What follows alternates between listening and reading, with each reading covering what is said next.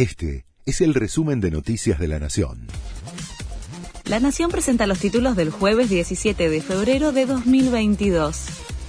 Martín Guzmán ve más cerca la firma del acuerdo con el FMI.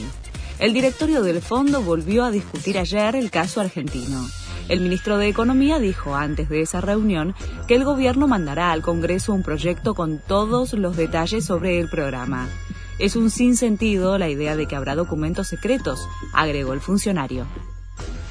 Nación y ciudad discuten el traspaso de las líneas de colectivos el ministro de Transporte Nacional recibirá a dos enviados del gobierno porteño para desandar el conflicto por la decisión de Nación de trasladar la competencia sobre 32 líneas de colectivos a la órbita de Rodríguez Larreta.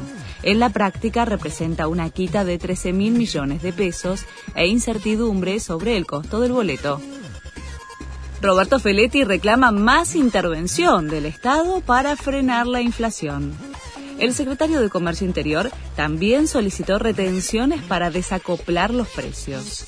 El funcionario estimó que la inflación de febrero no va a ser superior a la de enero, que marcó 3,9%, pero anticipó que el número va a permanecer alto.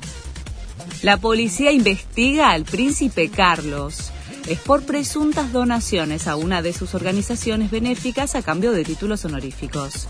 Un medio británico informó que un empresario saudita había recibido un título tras pagar miles de libras para proyectos de la fundación del hijo de la reina.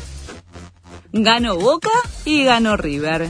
En la segunda fecha de la Copa de la Liga, la estrella de River, Julián Álvarez, hizo un triplete en el 4 a 1 frente a Patronato en el Monumental.